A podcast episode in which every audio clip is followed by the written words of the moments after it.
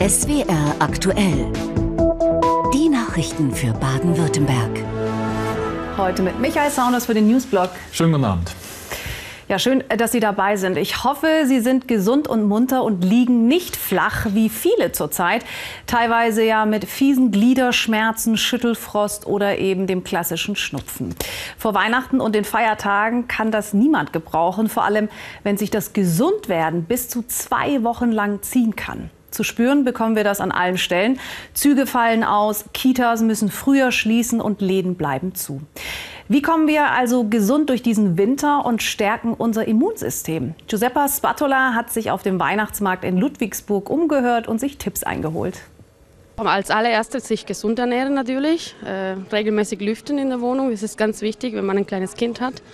Ja, und sich warm einpacken, wenn man so draußen ist. Jeden Tag eine Stunde an die frische Luft nach Möglichkeit.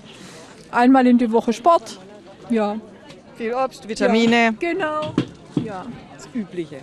Keine besonderen Geheimnisse. Wir machen uns viele grüne Smoothies äh, mit sehr viel Vitaminen drin und ansonsten halt fit bleiben. Ein bisschen Sport, Meditation, das tut ganz gut. Ein Geheimtipp, zu Hause bleiben, im Bett bleiben, das ist am schönsten. rausgehen, viel rausgehen, sich draußen bewegen, Sport machen. Frische Luft, ja.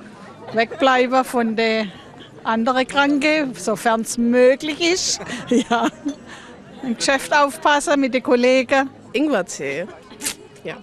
Wir essen auch täglich Ingwer, Ingwer und Zitronentee, also Lemon. Glühwein trinken. Freude am Leben. Ganz normal. Also wir machen nichts Besonderes. Ja, ganz normal. Davon können die Krankenhäuser im Land nur träumen. Denn aktuell gibt es zu viele Patienten und zu wenig Personal, weil auch dort die Beschäftigten krank sind. Die Lage ist also ziemlich angespannt und das geht so weit, dass Operationen verschoben oder sogar ganz abgesagt werden. Auch die Kliniken in Konstanz, Singen und Radolfzell bekommen das zu spüren, wie Alfred Knödler berichtet. Notbetrieb in den drei Krankenhäusern des Klinikverbundes Konstanz. Seit heute wird wie hier in Singen nur noch operiert, wenn es sich um einen Notfall handelt. Planbare Eingriffe müssen verschoben werden. Am Klinikum Radolfzell werden gar keine neuen Patienten mehr aufgenommen. Der Grund? Neben der ohnehin schon dünnen Personaldecke macht den Kliniken die aktuelle Krankheitswelle zu schaffen. Zusätzlich haben wir ja jetzt die Situation, äh, dass diese Krankheitswelle Covid, Grippe, RSV äh, dazu führt, dass auch im Personal deutliche Ausfälle sind, also bis zu 10 Prozent. Dazu haben wir eben sehr viele Erkrankte, die zu uns gebracht werden, etwa 25 Prozent mehr Patientinnen und Patienten. Das wirkt sich natürlich nicht nur auf die Notaufnahme aus, sondern auch auf das Resthaus. Circa 30 Prozent der Betten können im Moment nicht betrieben werden. 79 Prozent der Geschäftsführer der Krankenhäuser im Land bezeichnen ihre Situation als extrem schwierig. 84 Prozent rechnen damit, dass sie noch schwieriger wird. Das ist das Ergebnis einer Umfrage der baden-württembergischen Krankenhausgesellschaft. Sie fordert mehr Unterstützung von Bund und Land. Baden-Württemberg ist in der Summe immer noch gut versorgt. Äh, Im äh, Bereich der Kinderkliniken äh, erleben wir gerade äh, enorme Engpässe. Äh, aber wir weisen einfach darauf hin, die Decke wird immer dünner und äh, unsere Klinikambulanzen sind am Wochenende voll und die Wartelisten der elektiven Operationen wird länger und von daher ist allerhöchste Zeit, dass jetzt gegengesteuert wird. Denn auch andere Kliniken im Land wie das Robert Bosch Krankenhaus in Stuttgart arbeiten an der Belastungsgrenze. In den Notbetrieb musste die Klinik allerdings noch nicht übergehen. Also wenn wir tatsächlich aufnahmebereit sind und das nach außen signalisieren, kriegen wir Anfragen aus ganz Baden-Württemberg bis runter zum Bodenseeraum. Wir müssen eben steuern. Was unser Hauptproblem ist, dass wir nicht alle Patienten so versorgen können, wie wir das wollen. Wir haben ja auch einen Versorgungsauftrag. Wir haben Wartelisten in manchen Bereichen. Und das tut dann schon mit Sorge erfüllen, weil da kommen natürlich Menschen auch auf der Warteliste zu Schaden, was wir natürlich nicht wollen. Wie sicher ist die medizinische Versorgung im Land? Diese Frage treibt besonders die Menschen im Bereich des Klinikverbundes Konstanz um, wo die Krankenhäuser derzeit im Notbetrieb arbeiten. Soll jetzt ein Notfall sein, was machen wir dann? Was machen wir dann? Ich bin jetzt da mit meiner Frau, okay, die hat vorher schon einen Termin, die ist angenommen worden. Aber wenn es mal richtig einen Notfall gibt, was machen wir denn? Die Versorgung von Kranken, alten Kindern ja, macht einem schon Sorgen, man macht sich Gedanken. Große Sorgen. wann, wann werden wir noch wo behandelt? Wie lange der Notbetrieb beim Konstanzer Klinikverbund noch andauert, sei derzeit unklar, heißt es von Seiten der Geschäftsführung. Mit einer Entspannung der Lage vor Weihnachten sei vermutlich nicht zu rechnen. Das sind natürlich nicht so gute Aussichten. Und auch für den Verbrenner sieht es nicht gut aus. Die Tage sind gezählt. 2035 soll Schluss sein mit der Zulassung für neue Verbrenner. Darauf hat sich die Europäische Union geeinigt. Und auch Baden-Württemberg will klimaneutral werden. Das bedeutet auch weg von Diesel und Benzin hin zu E-Autos. Aber vielleicht könnte demnächst auch der Kraftstoff E-Fuel eine wichtige Rolle spielen. Synthetisch hergestellt und laut Experten eine umweltfreundliche umweltfreundlichere Alternative zu Diesel und Co. Was genau ist E-Fuel und wie wird es hergestellt? E-Fuels sind synthetisch, also künstlich hergestellte Kraftstoffe. Für die Herstellung braucht es viel Wasser und Strom. Mittels Elektrolyse wird aus dem Wasser Wasserstoff hergestellt. Wird dem Wasserstoff nun Kohlenstoffdioxid zugeführt, entstehen je nach Verfahren synthetische Treibstoffe, sprich E-Fuels. Das Problem, die Herstellung von synthetischen Treibstoffen ist derzeit teuer, ineffizient und nur klimafreundlich, wenn sie mit Ökostrom produziert werden. Deshalb sollen E-Fuels in Zukunft in Regionen produziert werden, in denen die Sonne oft scheint und viel Wind weht. Mit Photovoltaik- und Windkraftanlagen entsteht dadurch Strom, der für die Erzeugung von E-Fuels benötigt wird. Der Vorteil, sie sind leicht zu speichern und zu transportieren. Verwendung finden E-Fuels dann als Benzin- oder Dieselersatz in Autos oder als synthetisches Kerosin in Flugzeugen. Weil die bei der Verbrennung weniger Ruß- und Stickoxide verursachen, gelten E-Fuels deshalb als klimafreundlich und weniger schädlich. Auf diesen neuen Kraftstoff setzt auch der Autobauer Porsche. Denn anders als bei einem E-Auto kann mit dem synthetischen Kraftstoff der Sportwagen weiterhin ordentlich brummen und dröhnen und seinen Verbrennungsmotor behalten. Das freut vor allem die, die mit PS-starken Sportwagen nicht auf das typisch laute Fahrgefühl verzichten wollen.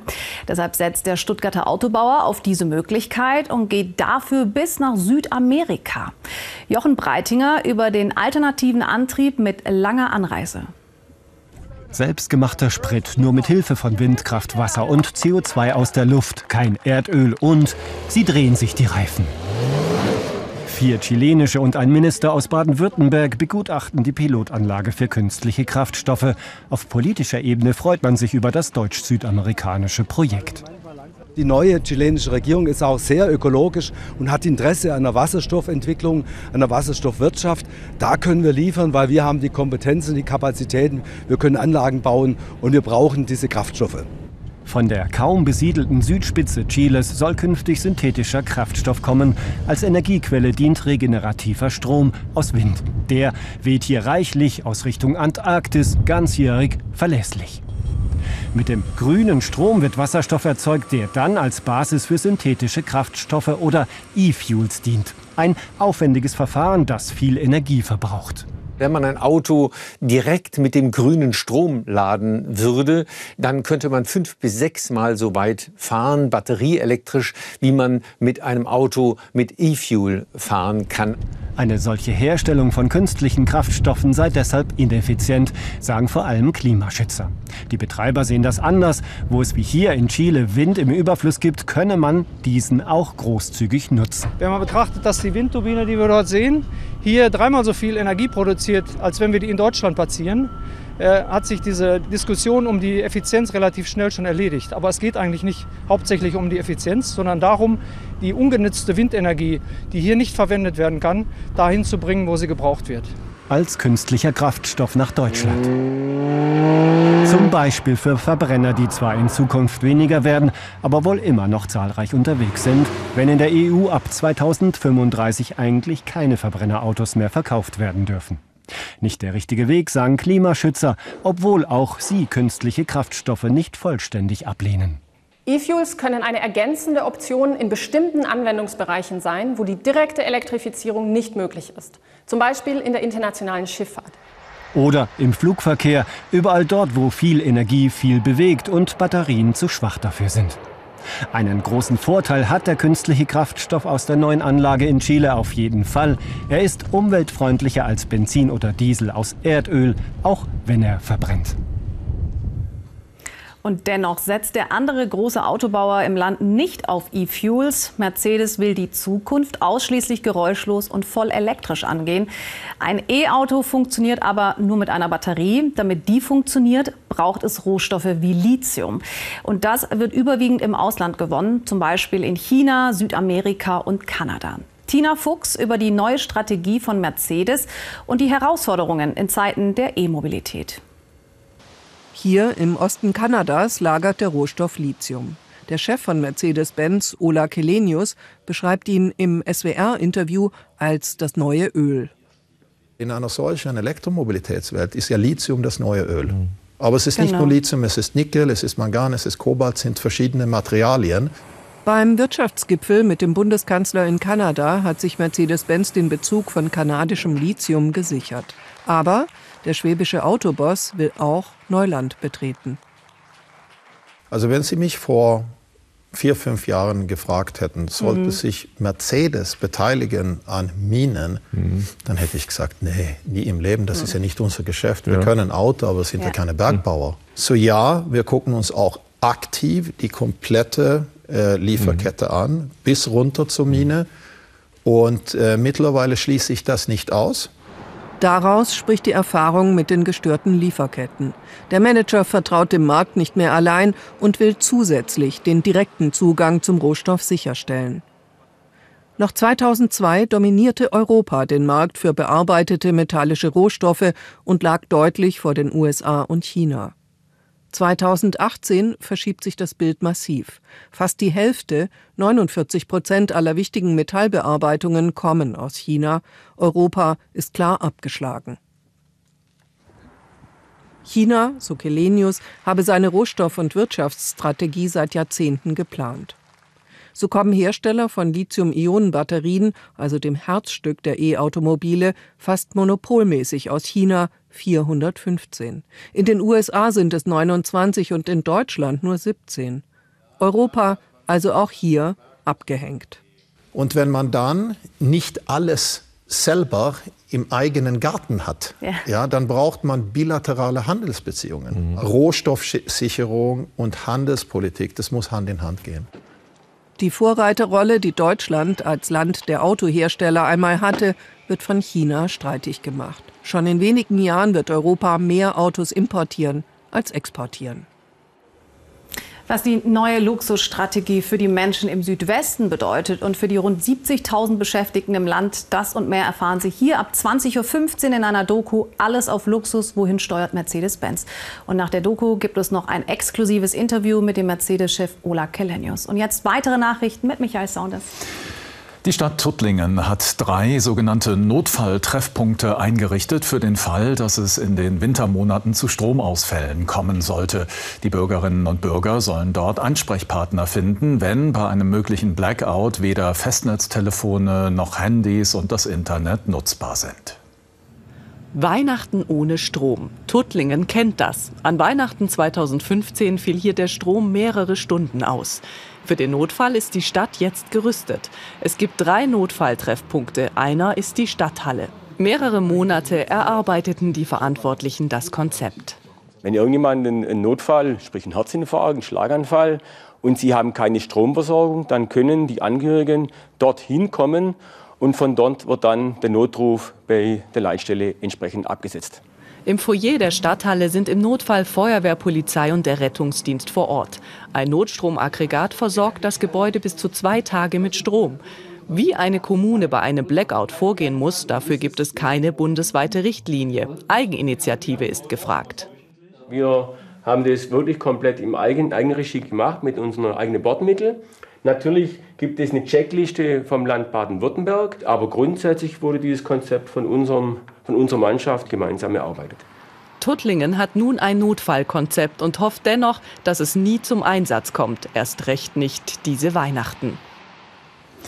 In der Diskussion um den geplanten Teilverkauf des Stromnetzbetreibers Transnet BW fordert nun auch die CDU-Fraktion eine Beteiligung des Landtags. Wie bereits die SPD spricht sich CDU-Fraktionschef Hagel dafür aus, kritische Infrastruktur in der öffentlichen Hand zu belassen. Transnet BW ist eine Tochter der NBW. Der Karlsruher Energiekonzern will 49,9 Prozent der Anteile verkaufen.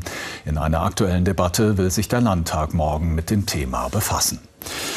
Die Staatsanwaltschaft Stuttgart hat die Ermittlungen gegen eine Kriminalbeamtin eingestellt, die das Verfahren um den suspendierten Inspekteur der Landespolizei ins Rollen gebracht hatte.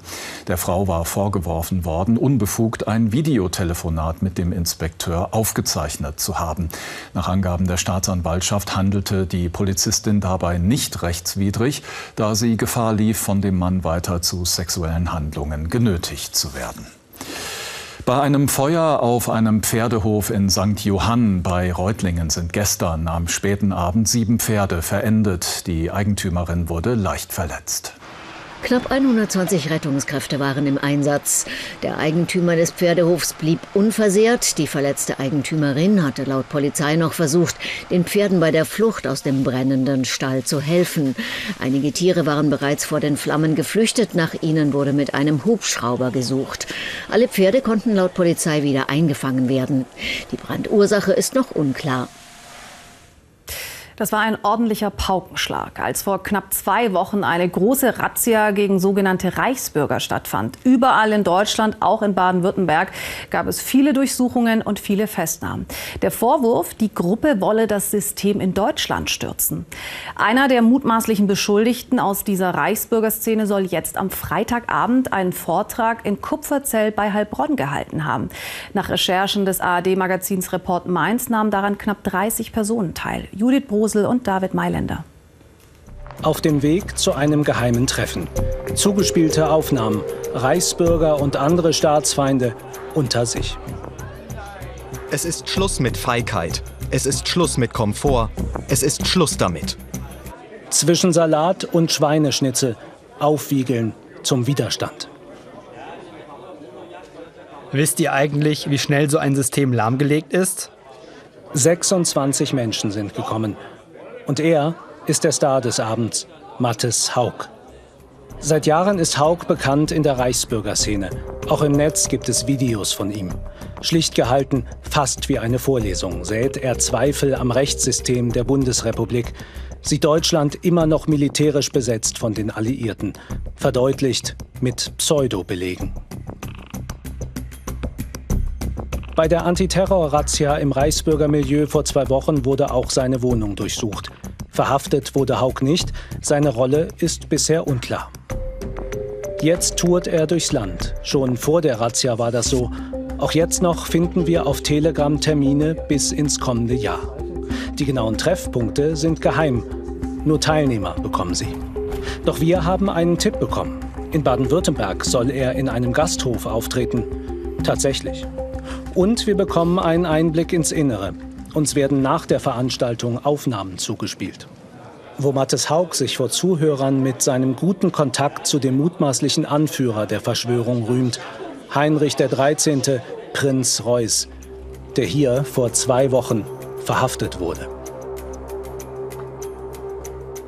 Es macht richtig Freude, sich mit ihm zu unterhalten. Er ist sehr eloquent. Haug lässt schriftliche Fragen dazu unbeantwortet. Im Saal ist man sich einig. Alle würden belogen vom System. Und es gibt freundliche Worte, auch für die anderen bei der Razzia Festgenommenen. Das sind alles Menschen, die sich verdammt lange mit diversen Prozessen auseinandergesetzt haben. Und es sind sehr viele Menschen dabei, die mit Sicherheit nicht klein beigeben. Was sagt Mattes Haug dazu? Versuch einer Kontaktaufnahme. Bei Ihnen wurde durchsucht, oder? Ja, letzte ich, Woche. das steht doch überall drin, Sie wissen es doch. Ja. Was sagen Sie denn dazu? Ich bin völlig konsterniert, ich bin Pazifist im Prinzip. Gell, und die suchen bei mir Waffen oder irgendwas. Ich will dann Umsturz, so ein Schwachsinn. Und auch seine Zuhörer beeindruckt das alles gar nicht. Entschuldigung, eine Gruppe mit, äh, wie viel haben Sie gesagt vor zwei Wochen? 26, 24 Personen. Entschuldigung. Nur weil es in die Medien kommt, ist es ja nicht wahr. Der Staat ist am Ende. Spätestens 2024 ist Feierabend da.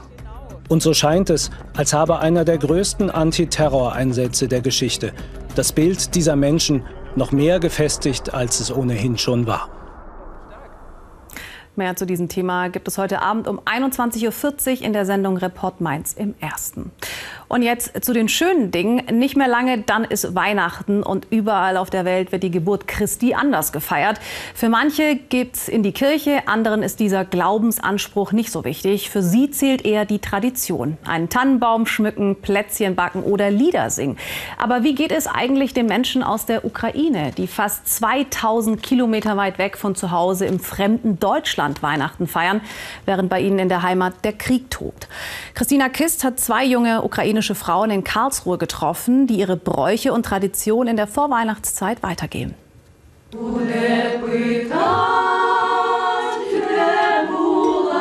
Traditionelle Lieder und Teigtaschen, das verbindet sie mit ihrer Heimat. Ruslana Daniliv und Maria Sitailo sind aus der Ukraine geflüchtet. Sie studieren nun Operngesang an der Karlsruher Musikhochschule. Die Bräuche geben ihnen Kraft in schwierigen Zeiten. Wir, die Nachkommen, haben unsere Traditionen nicht vergessen. Wir haben sie fortgesetzt. Denn in den Traditionen steckt eine Nation, eine Kultur. Und das ist das Wertvollste, was wir haben, das wir in unserer Zeit bewahren müssen.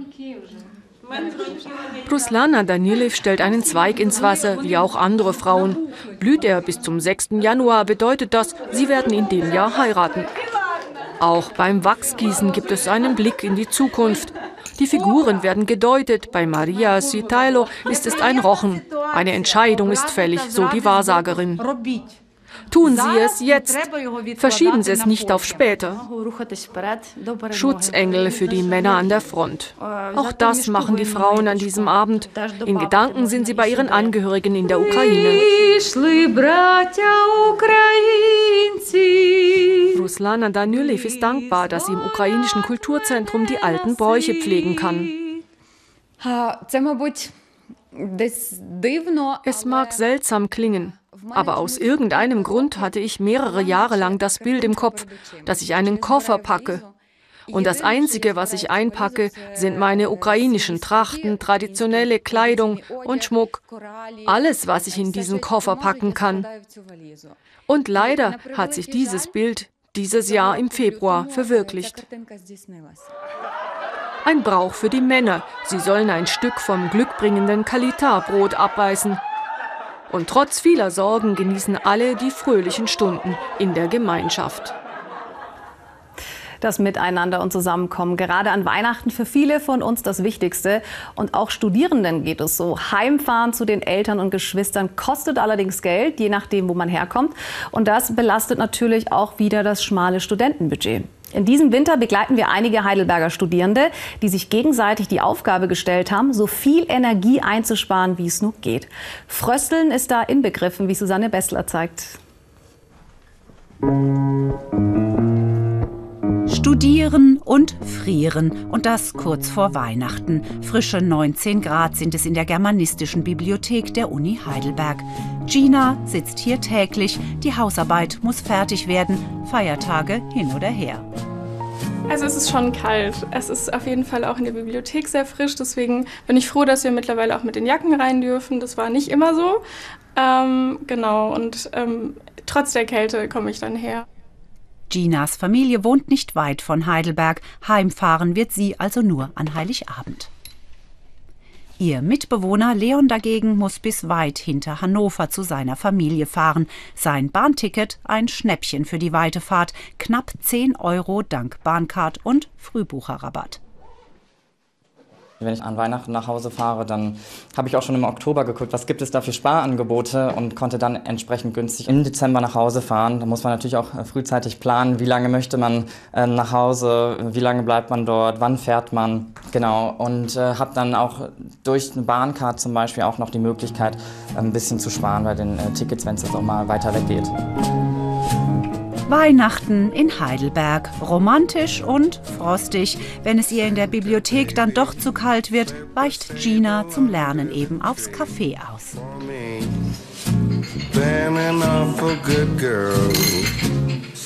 Ich habe meine Heizung schon abgedreht, Leonie. In einer anderen WG geht's heute auch heim. Deshalb fahren Katja und Leonie den Energieverbrauch auf das absolute Minimum herunter. Ihr Wohnheim ist beim Energiesparen laut Studierendenwerk derzeit Spitzenreiter. Ja, bisher läuft es ganz gut. Ja, wir auf Platz 1. Ja, also wir sind immer wieder auf Platz 1 auch gewesen, wo wir denken, oh krass, also die machen schon ziemlich viel und wir auch. Ähm, mhm. Schau halt, wie gesagt, also wie ähm, dass wir unsere Heizungen nicht immer auf volle Pulle anhaben. Und so mit Lichter achten wir auch ganz gut drauf. Ja, und warm anziehen sowieso. Also auch hier drin mit Schal. Katja und Leonis Eltern wohnen auf dem Land. Mit Bus und Bahn würden beide ewig nach Hause brauchen. Deshalb leisten sie sich den Luxus eines eigenen Autos. Ich bin ja Weinprinzessin und da habe ich quasi für das Jahr, wo ich jetzt Weinprinzessin bin, ein Auto gestellt bekommen. Und dafür muss ich dann auch nur der Sprit zahlen. Genau, und so kann ich es mir dann leisten. Nach dem Jahr habe ich dann auch kein eigenes Auto mehr. Dann muss ich wieder mit unserer pünktlichen Bahn fahren. Noch ein letzter gemeinsamer Kaffee mit seiner Mitbewohnerin Gina. Dann fährt Leon Richtung Heimat. Gina bleibt in Heidelberg. Momente, da fehlt mir meine Familie schon sehr. Aber ähm, deswegen bin ich auch nicht so weit von zu Hause weggezogen, damit ich immer die Möglichkeit habe, dann doch nochmal zu meinen Nichten zu fahren, zu, meiner, zu meinen Eltern, zu meinem Bruder, ähm, um, um alle dann doch nochmal zu sehen, wenn, wenn ich Heimweh habe. Schöne Weihnachten. Tschüss. An Weihnachten ist zu Hause für die Studenten da, wo ihre Familie ist. Nach Weihnachten ist daheim dann wieder in Heidelberg. Gleich kommt noch die Doku Alles auf Luxus. Wohin steuert Mercedes-Benz hin? Und im Anschluss das exklusive Interview mit Mercedes-Chef Ola Kellenius. Und Michael Saulos kommt auch noch mal. So ist es um dreiviertel zehn. Jetzt wartet aber schon Claudia Kleinert im Wetterstudio. Von uns hier Ihnen noch einen schönen Abend. Bis morgen, wenn Sie mögen. Na, dann hat's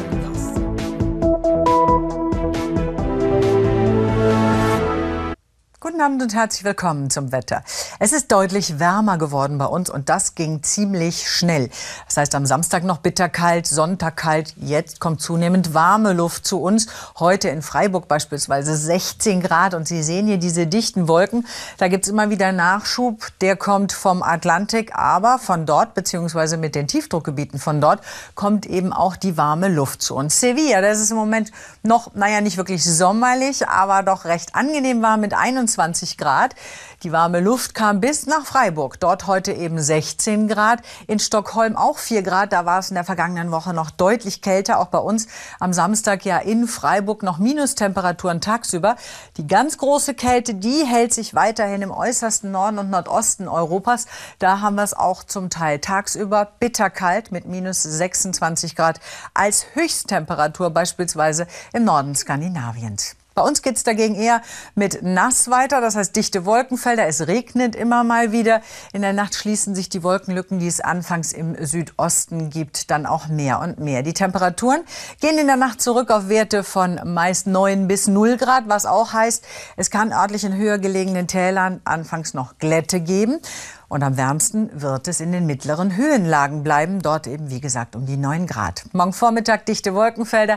Es regnet immer mal wieder so Richtung östlicher Schwarzwald oder östlich des Schwarzwaldes und Oberrhein kann es kurze Auflockerungen geben. Am Nachmittag scheint die Sonne dann zumindest gelegentlich mal. Es gibt längere trockene Abschnitte und nur noch zeitweise kompakte Wolken und Dauerregen. Die Temperaturen steigen dazu auf Werte von meist 6 bis 13 Grad. Das alles bei einem schwachen Wind. Der kommt aus Südwesten südwestlichen Richtungen. So leicht wechselhaft mit Regen geht es die nächsten Tage weiter. Freitag wird es dazu stürmisch, vor allem auf den Bergen. Am Samstag an Heiligabend ein bisschen Sonnenschein, viele Wolken und weiterhin warm.